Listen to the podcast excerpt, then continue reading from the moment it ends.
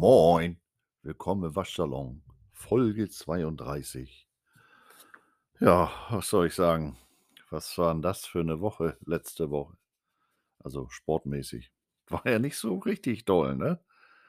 Eagles verloren, Tigers verloren, Flensburg Handewitt verloren, Cardinals schmeißen ihren Coach aus mir unerfindlichen Gründen raus. Ich hatte ja Anfang der Woche gedacht, doch mal, kannst ja mal wieder deine Xbox anschmeißen, ne? Aber das habe ich dir lieber gleich gelassen. Was soll da denn rauskommen bei meiner momentanen Glückssträhne? Fing ja schon an letzte Woche.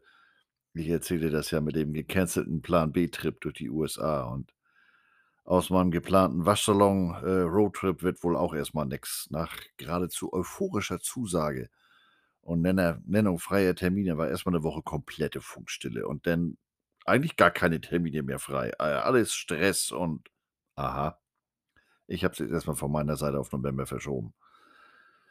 Aufgrund des ganzen Gehampels habe ich aber nicht so wirklich Hoffnung, dass das noch was wird. Es ist ja, wie es ist. Ne? Heute ist das hier übrigens alles etwas unter erschwerten Bedingungen. Meine Fellnasen haben gesagt, sie möchten auch mal im Waschsalon dabei sein. Ich habe allerdings keine Ahnung, wie ruhig die sich verhalten. Wir werden es erleben. Ähm, ich bin ja bekennender Spiegelabonnent, ne? Dass ich da mal den letzten und entscheidenden Anstoß für eine Waschsalon-Folge finde, hatte ich allerdings nicht erwartet. Ähm, aber wenn einem das so ganz spiegeluntypisch in kompakter Form serviert wird, dann ist das ja so wie damals beim Thriller von Sevilla. Für die Jüngeren unter euch. Das war zu der Zeit, als ich noch Fußball geguckt habe. Zarten Alter von 16 Jahren die Fußball-WM aus Spanien 82 im Fernsehen verfolgt. Halbfinale gegen Frankreich. Da war alles dabei. Toni Schumacher, im eigentlichen Leben Torwart, war hier als Zahnarzt unterwegs. Battiston durch einen eingesprungenen Kniehebelauf sauber den Ober vom Unterkiefer getrennt. Zack, bom, bonjour. Das hätte selbst im Eishockey das frühere, ne, das frühzeitige Duschen bedeuten müssen. Aber warum, wieso, weshalb, keine Ahnung. An diesem Abend nicht. Der durfte weiterspielen. Dann ging es in Verlängerung und letztlich ins Elfmeterschießen, war ja Halbfinale. Ne? Und dann kommt Horst Eisenschädel-Rubesch zum entscheidenden Elfmeter. Der Ball liegt schon auf dem Elfmeterpunkt. Der guckt dahin. So, liegt er ja schon, ne? Auf dem Teller. Winkt ab, dreht sich um, ballert das Ding ins Netz. Deutschland im Finale. Das dann allerdings gegen Italien verloren wurde. Aber man kann ja nicht alles haben, ne? 82, das war so die Zeit, als der es noch, als der Lalala, zu der es noch das sprichwörtliche Fernsehlagerfeuer gab. Also Sendungen, bei denen sich die gesamte Familie gemeinsam vor der Glotze einfand. Ali gegen Fraser, Fußball-WM, Mondlandung, die Sendung mit der Maus. Ihr versteht, was ich meine. Und Samstagabend gab es ab 1982 oder 81, glaube ich, Wetten das mit Frank Elstner. Der Haribo-Fritze kam erst später. Also nicht der Commissioner, sondern der blondgelockte. Und da haben wir wieder eine meiner so beliebten und beleibten Überleitungen des Todes. Es geht heute um Wetten, genauer gesagt um Sportwetten im US-Profisport. Und dazu mal eins vorweg.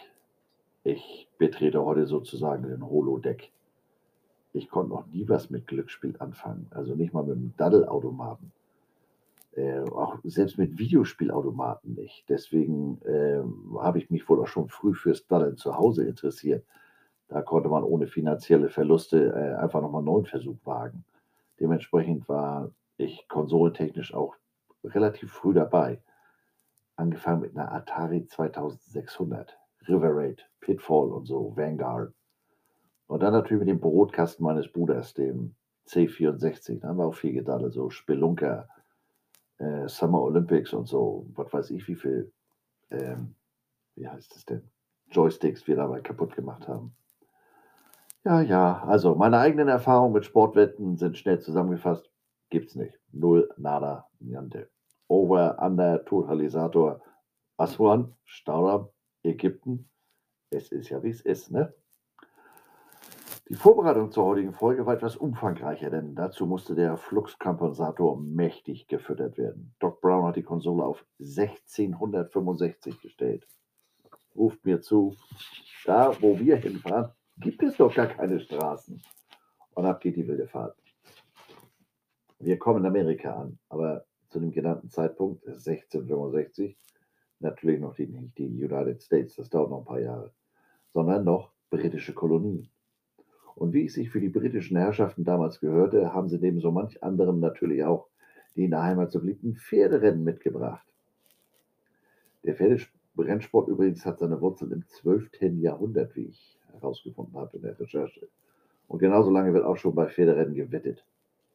Die Engländer hatten auch noch was anderes mit in die neuen Kolonien gebracht, was sich schnell großer Beliebtheit erfreuen sollte. Lotterien und ihre Lose. Im 17. und 18. Jahrhundert nutzten die Kolonien Lotterien, um so Bibliotheken, Kirchen und Colleges zu finanzieren. Sodom und Gomera.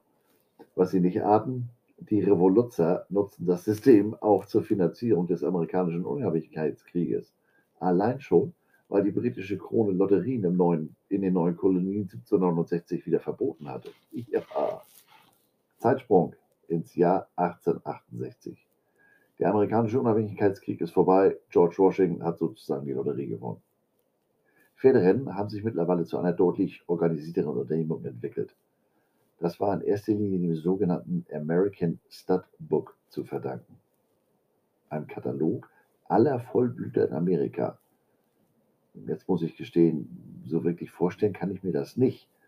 Wie haben die denn da die Inhalte zusammengetragen in Zeiten, wo der Brief die einzige Möglichkeit der Fernkommunikation war, mal von Rauchzeichen abgesehen. Äh, in einem Land mit den Ausmaßen von Amerika, Fortbewegungsmittel Pferd, also, naja, egal.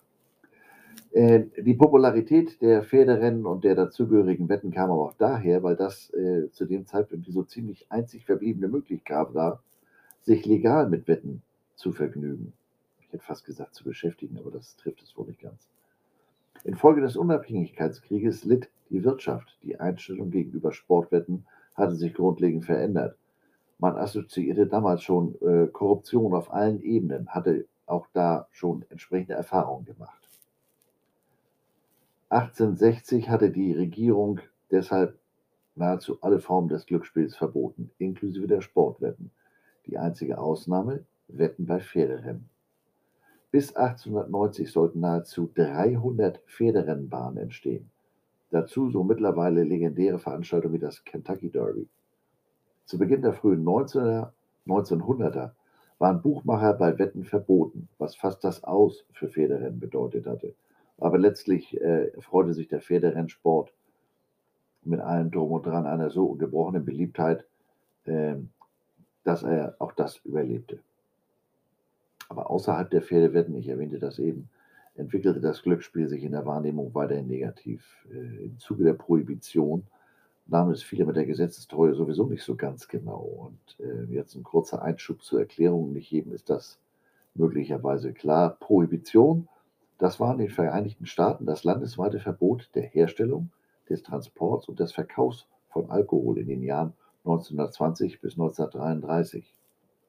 Geregelt wurde das durch den, wie ihr ahnt es, 18. Zusatzartikel zur Verfassung der Vereinigten Staaten, also die mit ihren Amendments und Zusatzartikeln. Obwohl Alkohol verboten war, wurde wenig getan, um es auch durchzusetzen. Alleine schon, man hatte gar nicht das Personal, um da überall zu gucken. Die illegale Produktion, der Vertrieb, äh, das breitete sich alles so rasch aus und die Regierung hatte einfach nicht die Mittel und teilweise auch nicht den Willen, jede Grenze, jeden Fluss oder jeden See oder jedes sogenannte Speakeasy frei übersetzt Flüsterkneipe, also eine inoffizielle Gaststätte äh, äh, in Amerika zu überwachen. Also alleine in New York stieg die Anzahl dieser Flüsterkneipen von 1922 bis 27 von rund 5000 auf 30.000. Andere Schätzungen für 1927 gehen sogar von 30 bis 100.000 Speakeasy Clubs aus. Also getrunken wurde munter weiter. Und die Prohibition äh, wurde während der Wirtschaftskrise, die ja auch bekannt, als die, bekannt ist als die große Depression, äh, zunehmend unpopulär. Also insbesondere in großen Städten, so nach dem Motto, also irgendeine Freude hätte ich ja nur gerne schon, äh, wenn alles andere nicht läuft. Am 5. Dezember 1933 äh, hob die Unterzeichnung des 21. Verfassungszusatzes den 18. Zusatzartikel auf. Dazu nochmal ein äh, Blick in die von Bundesstaat zu Bundesstaat teils sehr unterschiedlichen Gesetze. Der Bundesstaat Mississippi hat die Prohibition, Achtung, Achtung, Durchsage, offiziell am 01.01.2021 beendet. Ja, fast 90 Jahre später als der Rest der USA. Bislang konnte jeder der 82 Countys im Bundesstaat Mississippi selbst darüber abstimmen, ob Alkohol erlaubt sein sollte. Bis zum 01.01. diesen Jahres war es in 29 Jahren, 29 Jahren, 29 Countys, die waren immer noch völlig trocken sozusagen. Und auch jetzt ist das alles noch nicht so ganz einheitlich geregelt. Über das Ob und Wie des Alkoholverkaufs kann jeder County durch Abstimmung selbst entscheiden. Ich stelle mir das mal vor, ich wohne in Hamburg. Hier in Hamburg darf ich nicht, fahre ich hoch nach Norden, steht, da darf ich. Ja, macht Sinn. Ist ja ähnlich wie mit Corona-Regeln, die kennen ja auch Landesgrenzen. Ne? Ja. Ein Ziel des Alkoholverbots war die Eindämmung der Kriminalität, aber leider war genau das Gegenteil der Fall. Herrschaften wie Al Capone oder Nucky Thompson und sein Boardwalk Empire kamen während dieser Zeit so richtig ins Geschäft. Alkohol, Gewalt, Buchmacherei bei Wetten, das ging alles Hand in Hand. Und dann gab es da noch den sogenannten äh, äh Black Sox Scandal beim Baseball. Acht Spieler der Chicago Whiteheads, Whiteheads, sag mal, bist du, ich habe von Alkohol gesprochen und schon wieder komplett Nebel der Birne. Acht Spieler der Chicago White Sox wurden beschuldigt, die World Series 1919 gegen die Cincinnati Reds im Austausch für Geld von einem Glücksspielsyndikat manipuliert zu haben.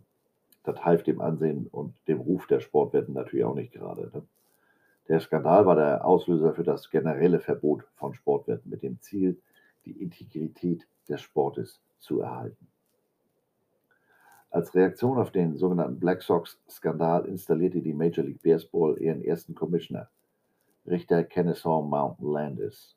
Und das sollte auch der erste Commissioner einer großen US-Sportliga werden. Landis Aufgabe war es vor allem, die Integrität des Baseballspiels und das öffentliche Vertrauen in den Sport wiederherzustellen. Landis begann diese Aufgabe, indem er alle acht der angeklagten Black Sox oder White Sox vielmehr aus dem Black Sox-Skandal äh, aus dem Baseball verbannte, obwohl die äh, in einem Strafprozess freigesprochen wurden. Ist ja heute noch so. Onkel Roger macht in der NFL ja auch gerne mal seine eigenen Gesetze. Es sollte dann bis 1949 dauern, bis der Bundesstaat Nevada als erster Staat in den USA wieder Sportwetten legalisierte. Und aus dem ganz einfachen Grund, um den Tourismus in dem Staat wieder zu fördern. Denn die hatten da ja 1905 schon unwissentlich eine Grundlage geschaffen. Las Vegas.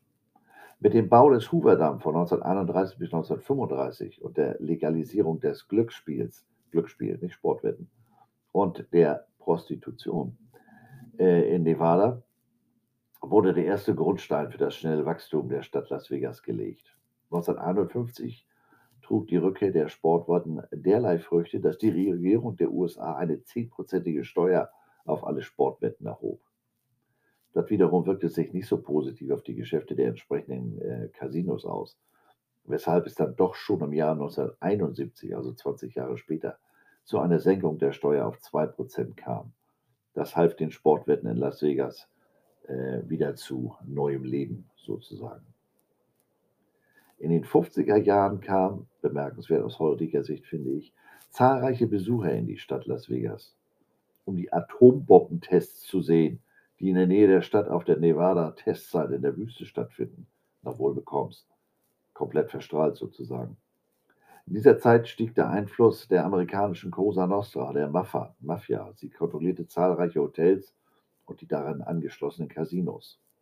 Teile der Gewinne dieser Casinos wurden von den Gangstern abgeschöpft, bevor sie versteuert wurden und landeten bei den Familienbossen, die fernab der äh, Stadt Las Vegas aus Städten wie Chicago oder Miami das Ganze kontrollierten.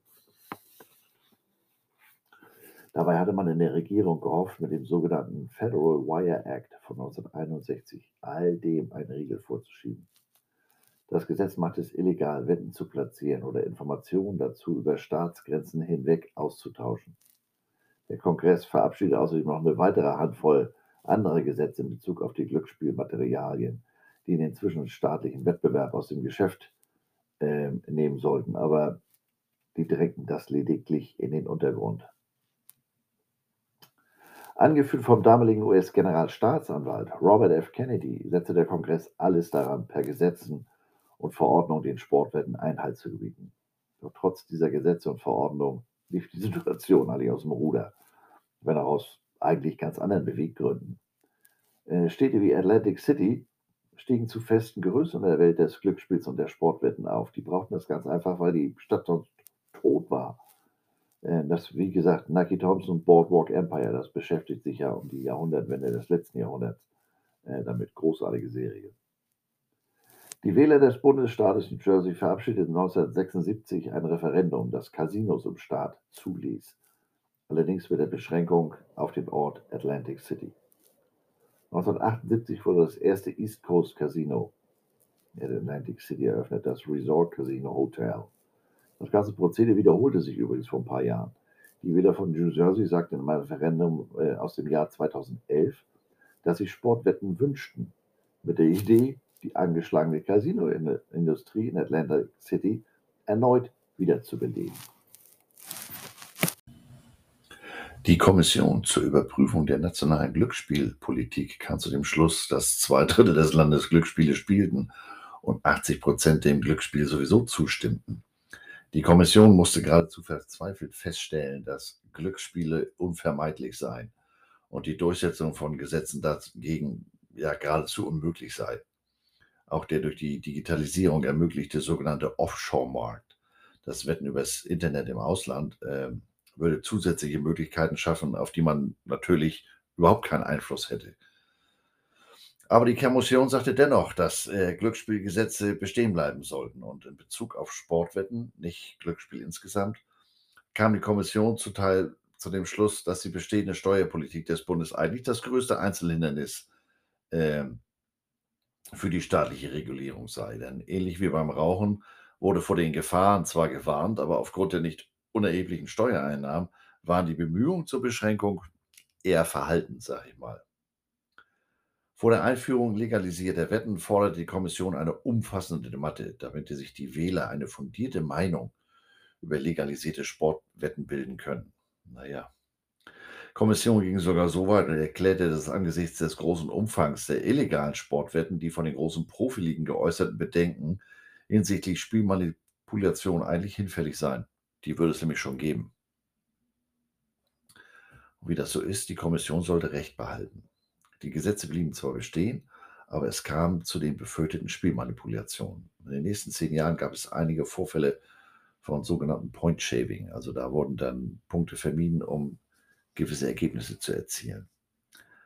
Äh, und auch andere verdächtige Spielmanipulationen. Und dann war da noch der Wettskandal um Pete Rose. Der brachte das Problem dann nochmal äh, ans ganz große, an die ganz große Öffentlichkeit.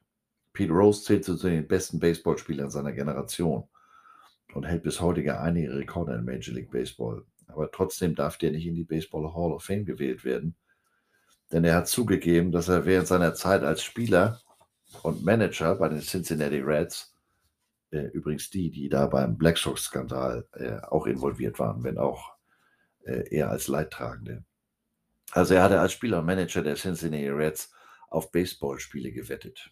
Und das ist seit eben jenem Skandal mit den White Sox äh, von 1919 eine absolute Todsünde im Profi-Baseball. Aber Pete Rose gehört immerhin der Hall of Fame der WWE an. Sachen gibt das. So, und dann kam es 1992 zum PASPA, dem Gesetz zum Schutz von Profi- und Amateursportarten.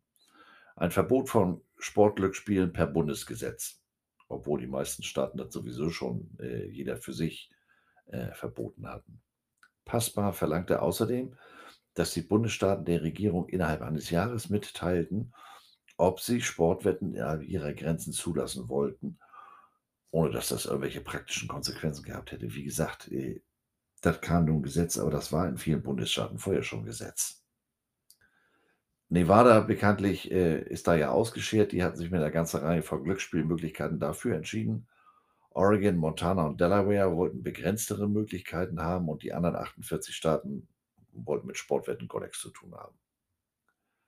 Aber dann klagte der Staat New Jersey, wir erinnern uns, Atlantic City, gegen dieses Gesetz, gegen PASPA, vor dem obersten Gerichtshof, dem Supreme Court. Diese Klage und die drohende Legalisierung der Sportwetten rief unter anderem die jeweiligen Commissioner der Profiligen auf, den, auf den Plan. Der damalige NBA-Chef David Stern bezeichnete Sportwetten als nationales Problem. Roger Goodell schrieb als Commissioner der NFL einen Brief an das Gericht, in dem er eindringlich davor warnte, Sportwetten in den USA zu legalisieren. Goodell schrieb, dass eine Zulassung der Wetten die Integrität des NFL-Footballs und des öffentlichen Vertrauens irreparabel beschädigen würde. Wie wir heute wissen, gab es noch so ein, zwei andere Vorfälle, ähm, die Commissioner und Liga nicht unbedingt im besten Licht haben äh, erscheinen lassen. Gerade letzte Woche war da irgendwas mit einem Coach, ja, aus der Stadt Las Vegas. Geschichten, die das Leben schreibt. Kannst du dir nicht ausdenken. Wird jeder rausgehen und sagen, Alter, das ist jetzt aber ein bisschen übertrieben. Nützte alles nichts. Der oberste Gerichtshof der Vereinigten Staaten entschied 2018 zugunsten des Bundesstaats New Jersey im sogenannten Fall Murphy versus NCAA. Und das änderte alles. Das Urteil hob passbar auf und ebnete den Weg für die einzelnen Staaten, selbst zu entscheiden, ob und wie Sportwetten legalisiert werden sollen. Und seitdem, entgegen dem, was ich gerade eben erzählt habe, da wollten sie ja alle nicht oder der Großteil nicht, seitdem gibt es sozusagen kein Halten mehr. Die Geschäfte mit den Sportwetten explodieren geradezu. Auch althergebrachte Einrichtungen erkannten schnell die neuen Möglichkeiten, vor allem auch im Online-Markt. Casinos und, und Pferderennstrecken äh, konnten eine Genehmigung von mobile und Online-Sportwetten beantragen und der Rest ist, ja, wenn man so will, sozusagen Geschichte. Seit April 2021 gibt es Beispiel allein in New Jersey 23 legale Online-Sportwetten-Casinos, die von der New Jersey Division of Gaming Enforcement lizenziert sind. Viele andere Staaten im ganzen Land haben ebenfalls einen Legalisierungsprozess durchlaufen, mit unterschiedlichen Beschränkungen auf die Teams, auf die gewettet werden kann und das gesetzliche Wettalter. Ähnlich wie in Europa haben sich schnell Wettanbieter im ganzen Land ausgebreitet. In 29 Bundesstaaten sind Sport wird mittlerweile legal. In sechs weiteren ist die Zulassung grundsätzlich erfolgt, aber noch nicht praktisch umgesetzt. Lediglich in elf Bundesstaaten scheint das Thema vorerst sozusagen tot zu sein. Wobei man soll ja nie, nie sagen, ne? Denn was interessiert mich mein Geschwätz von gestern? Wir erinnern uns, die Commissioner vorgesprochen und der Teufel himself und hm, ja, das war gestern sozusagen. Allein für NBA und NFL werden in 2021 Wetten im Wert von mehr als 20 Milliarden erwartet.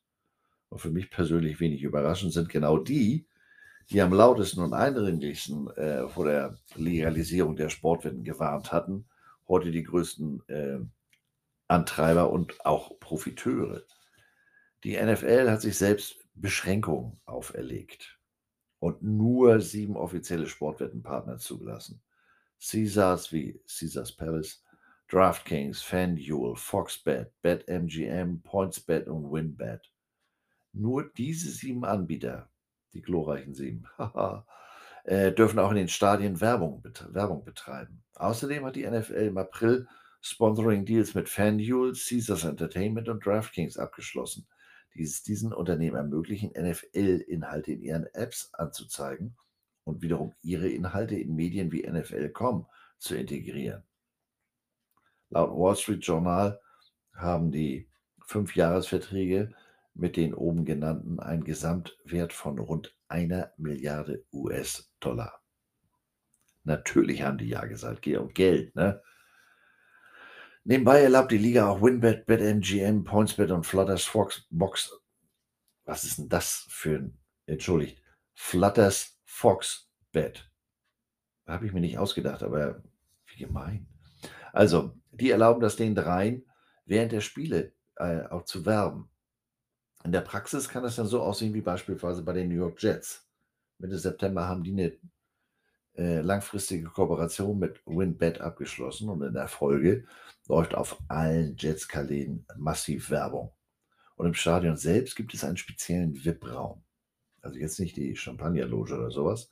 Ein VIP-Raum, Zutritt erst ab 21 Jahren, hm, vielleicht doch. Ähm, nein, in diesem VIP-Raum können Wetten auf das unmittelbare Spielgeschehen abgeschlossen werden. Also praktisch das, was man sieht. Unglaublich. In der Vergangenheit hat man da oftmals neidisch auf den europäischen Markt geschielt, musste sich aber zurückhalten. Das ist seit der Entscheidung den Supreme Court vor drei Jahren nicht mehr der Fall. Die USA haben Nachholbedarf und geben da auch entsprechend Gas. Seit Öffnung der Märkte in 2018 sind rund 70 Milliarden Dollar gesetzt worden. Laut Prognosen der Glücksspiellobby American Gaming Association wollen in diesem Jahr allein 45 was? Da stimmt doch was nicht. 45 Millionen Amerikaner auf die NFL wetten. Das ist gegenüber dem letzten Jahr ein Anstieg von 36 Prozent. Diese Summen rufen auch Unternehmen auf den Plan, die man spontan ähm, nicht unbedingt mit Sportwetten in Verbindung bringt. Ihr habt vielleicht schon mal von Fanatics gehört. Ja, genau. Dem Schwergewicht im Merchandise-Markt. Die haben Berichten zufolge Gespräche mit Rush Street Interactive und dem schwedischen Betsson über einen möglichen Deal geführt. Rush Street Interactive oder kurz RSI ist derzeit in zehn US-Bundesstaaten tätig, darunter Illinois, Pennsylvania und New Jersey. Wobei äh, das Unternehmen bei den Bruttoeinnahmen aus Online-Sportwetten zu den Top 5 gehört. Also ist schon ganz gut dabei. Die US-amerikanische Sportwetten-Nachrichtenagentur, allein schon Sportwetten-Nachrichtenagentur, was das alles gibt.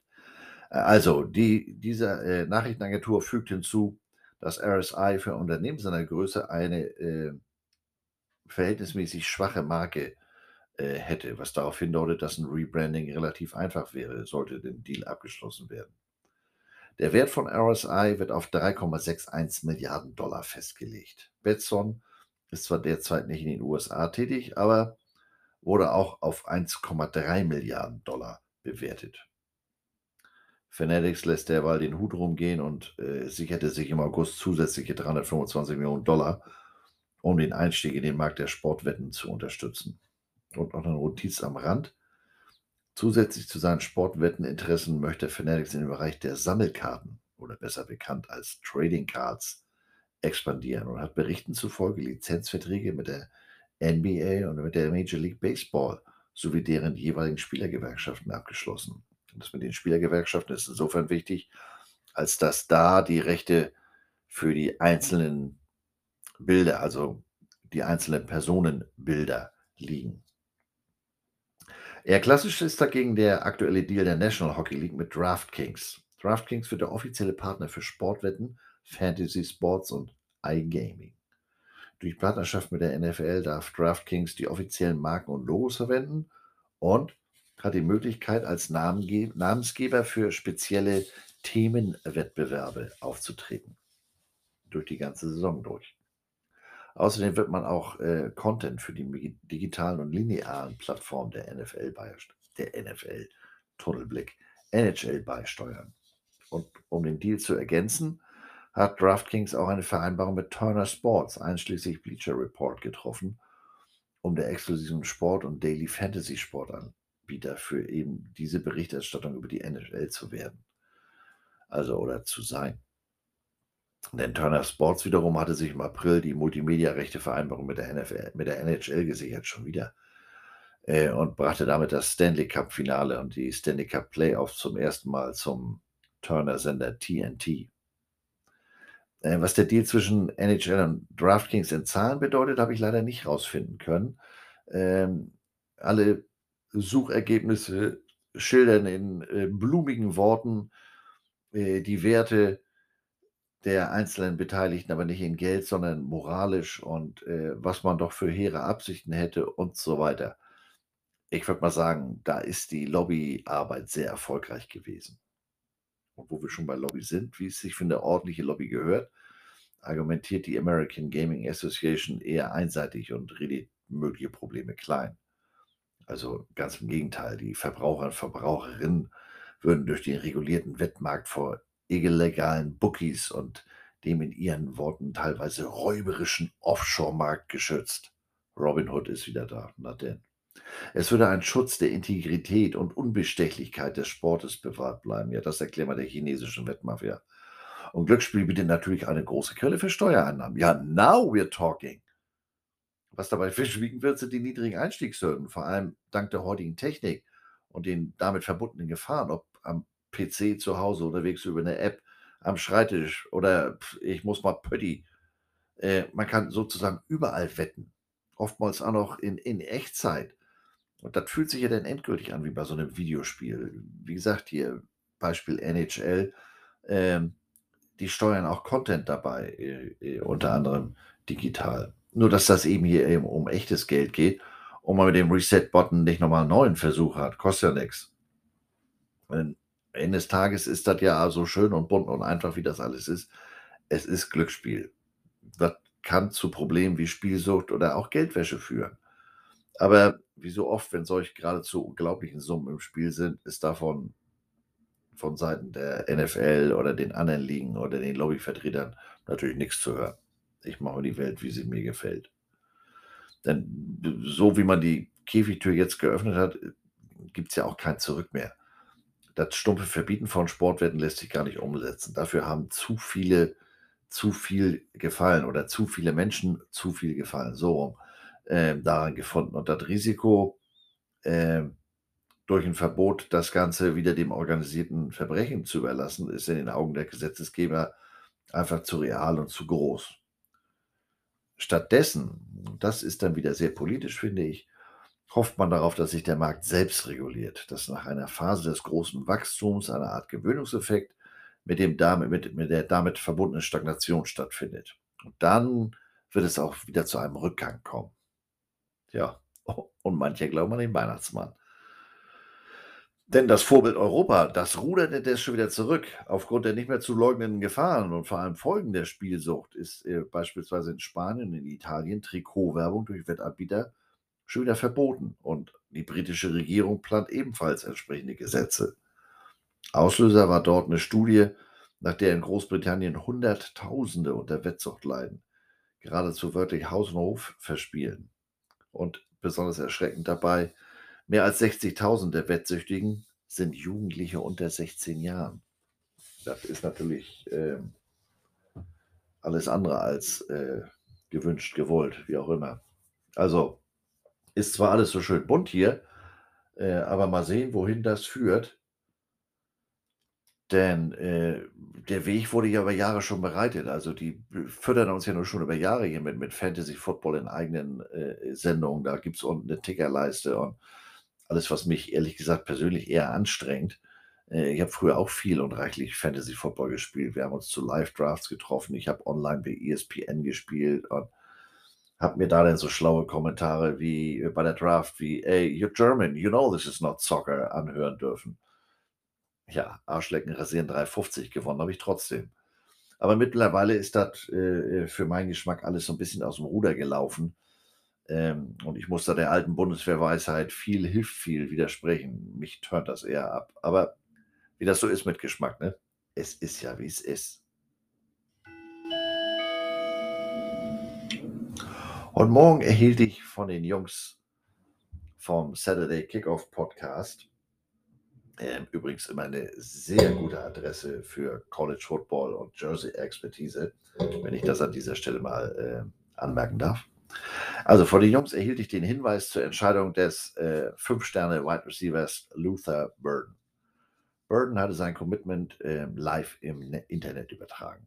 Sign of the Times, allein schon. Ähm, der 1,85 große Wide Receiver von der East St. Louis High School in East St. Louis, hervorragende Gegend. Knöpfe runter, durchfahren, tschüss. Hatte sich ursprünglich auf Oklahoma festgelegt, sein Commitment aber im August wieder zurückgezogen. Und jetzt waren in der Verlosung Alabama, Georgia und Missouri. Burn ist in der Recruiting Class von 2022 insgesamt an 8 aufgeführt, bei den Wide Receiver an Nummer 1, wenn ich das alles richtig verstanden habe. Ähm, ja, und nun hat er sich für Missouri entschieden. Und für Missouri ist das die höchste Verpflichtung ähm, seit 2015 und äh, äh, Defensive Tackle Terry Beckner. Terry Beckner den anzuziehen war auch immer ein Spaß. Aufgrund seiner Größe brauchte ich mehr oder weniger einen Trittleiter. Und dann äh, hörte der immer mit dem kabelgebundenen Kopfhörer seine Musik. Das heißt, ich tanzte um den rum und musste mal aufpassen, dass ich nicht auf das iPhone äh, gelatscht bin. Dancing with the Stars, Mizzou Edition. Aber ein netter Kerl. Ähm, das letzte Mal, als Mizzou so hoch äh, im Recruiting punkten konnte, das war 2012 Doyle Green Beckham. Das war damals die Nummer 1 überhaupt äh, in der Recruiting Class 2012. Aber das ging eher nach hinten los. Bereits in seinem ersten Jahr bei Missouri wurde er im Anschluss an der Verhaftung wegen Drogenbesitzes intern für zwei Spiele gesperrt.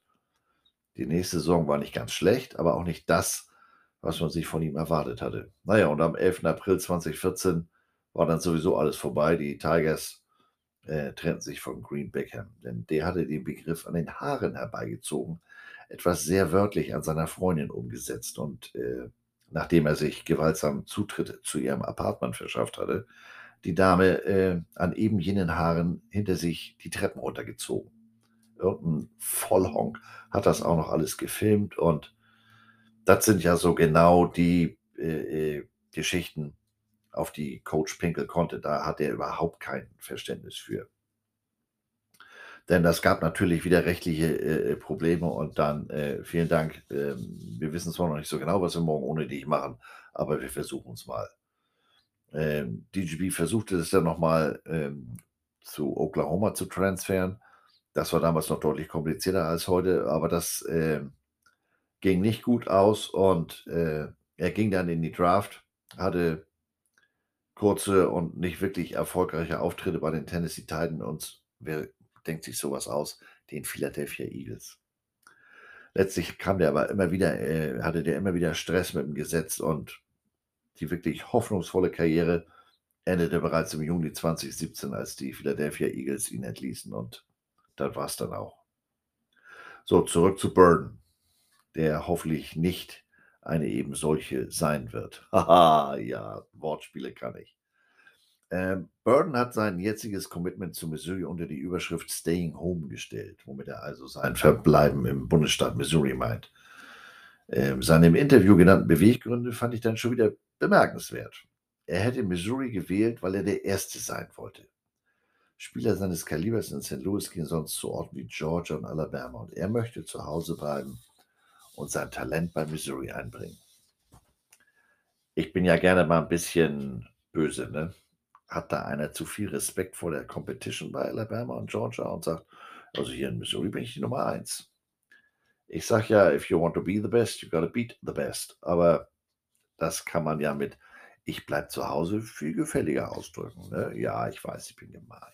Anyway, nun kommt er ja nach Columbia und wie schon so oft erwähnt, im Equipment Room sind wir bei Recruits und Transfers eher weniger euphorisch. Das überlassen wir den Herrschaften in der Teppichetage. Zum Beispiel vor zwei Jahren. Quarterback Sean Robinson, der kam als der Transfer von Kansas State. Mittlerweile spielt der junge Safety für Mizzou. Das spricht zwar sehr für seinen Charakter und Durchsetzungswillen, aber unterstreicht für mich auch meine Zurückhaltung gegenüber vermeintlich großen Namen, unabhängig, ob die sich jetzt selbst anpreisen oder das von dritter Stelle kommt. Das ist ja immer so ein bisschen Kaffeesatzleserei. Das ist ja nochmal wieder, äh, kennt mein Bild von der Pyramide, Highschool, College, das ist ja nochmal wieder eine ganz andere Nummer. Naja, ähm, wie gesagt, ob jetzt Bademeister oder Weltmeister, ich muss den sowieso anziehen. Also das ist mir dann egal. Und äh, so ähnlich war es jetzt auch bei dem Besuch von Burden in Missouri Anfang des Monats. Äh, die Teppichetage hatte den, äh, ich nenne es mal, Buchwert Burdens natürlich erkannt und äh, wollte sich da ganz besonders ins Zeug legen, als mehr, noch mehr als sowieso schon bei den Besuchen von Recruits. Und Leider hatten die äh, Atomphysiker der Teppichetage vergessen, diese speziellen Wünsche auch mal zu prüfen oder weiterzugeben. Äh, die in meinen Augen fürchterliche Unsitte, Recruits für Fotoaufnahmen in komplette Ausrüstung zu stecken, war hier der Stein des Anstoßes. Burden wollte bei Mizzou oder möchte bei Mizzou die Nummer 3 tragen. Also die Fotos natürlich in Mizzou-Farben entstehen, Black and Gold. Mit so einem Shooting und den ganzen Details drumherum haben wir im Equipment Room eigentlich wenig zu tun. Wir bekriegen die Größe, gegebenenfalls eine gewünschte Nummer und ge gegebenenfalls eine welche Farbe. Äh, und für den Rest, egal ob das jetzt Müller, Meier, Schulze ist. Ähm, ja, mit diesem Wunsch, schwarze Nummer 3 und so weiter, kam der Recruiting Coordinator dann auch kurzfristig ums Eck. ignorierte aber am Freitagabend völlig er fragte für Samstag an, äh, dass das schwarze Jersey mit der 3 schon im Lockerroom hing, denn, äh, das wurde am nächsten Tag im Spiel gegen Tennessee gebraucht. Alter Vater, der ist komplett ausgetickt, hat sich da fast 30 Minuten lang in, ich sage mal, sehr bildreicher Form ausgelassen. Dabei ist das ja am Ende des Tages seine Schuld. Er hat den Termin gesagt, er hat dem dem Burden zugesagt: „Ja, hier schwarze 3 läuft.“ Ähm, dass da bei der Begegnung gegen Tennessee in Schwarz gespielt wurde, ist ja nicht am Freitagabend bei 'ner Cola Corn entschieden worden, äh, unabhängig davon, was der Koordinator da für Wunschvorstellungen hat. Äh, na ja, hat ja am Ende des Tages doch geklappt. Burden musste nicht im Schlüpper fotografiert werden und Congratulations an den Recruiting Coordinator. Wieder so einer, der nicht an mein Klo kommen braucht, um nach Wasser zu fragen, ne? Ich habe die ja sowieso so 'n bisschen gefressen.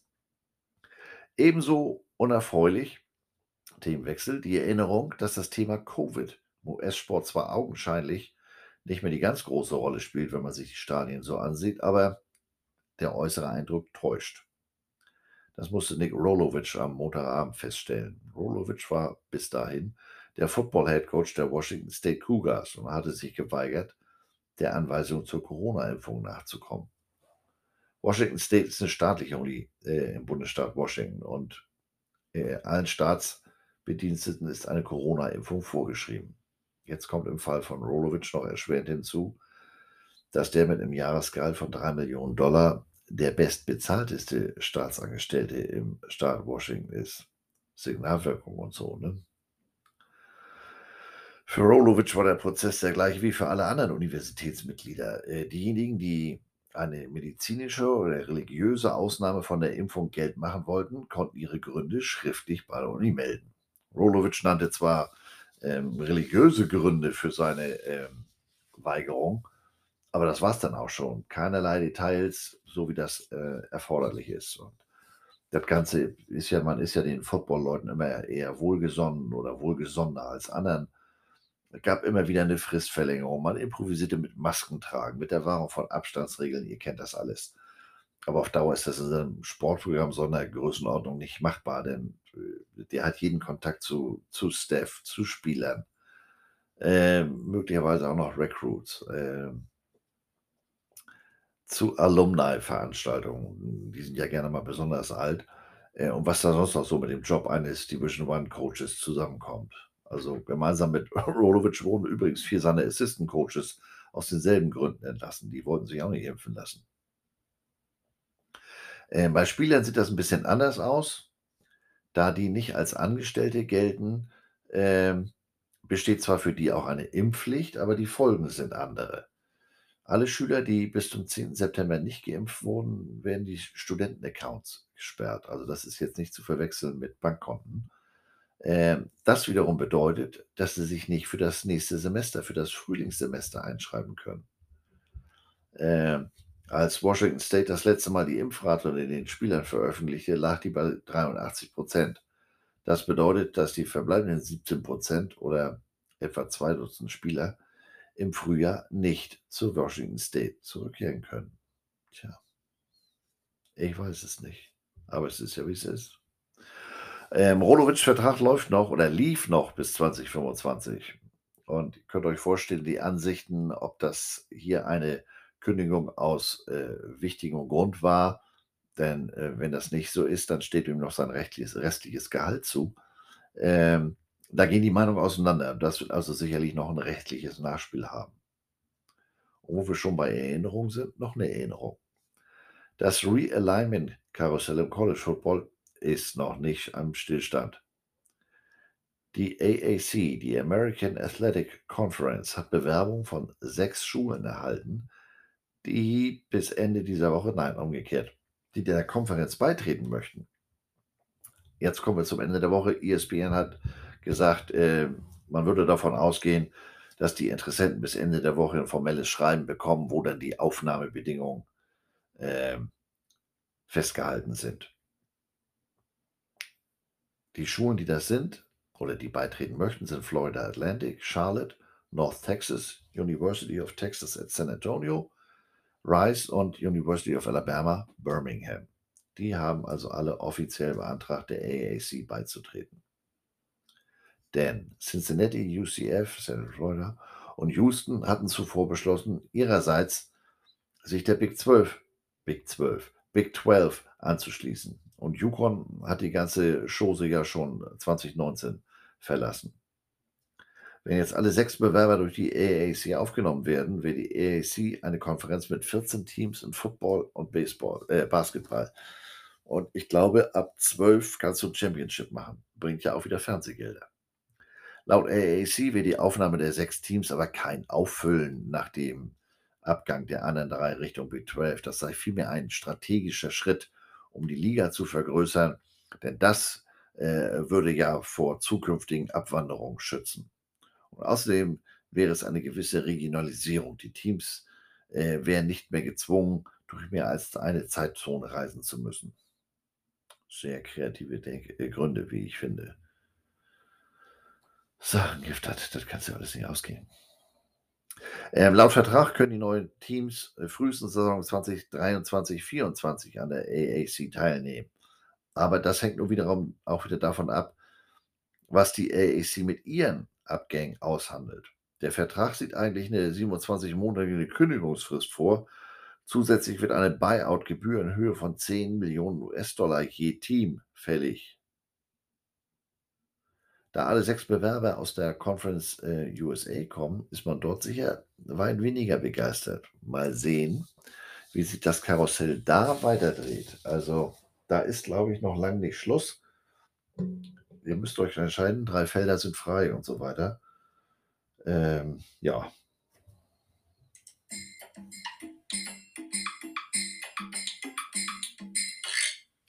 Das war's auch schon für diese Woche. Ich habe den Eindruck, äh, irgendwie zickert hier Kollege Enker schon wieder rum. Die, die, die Tonqualität hier in meinem Kopfhörer, die schwankt wie verrückt. Ähm, ich höre mir das gleich mal probemäßig an.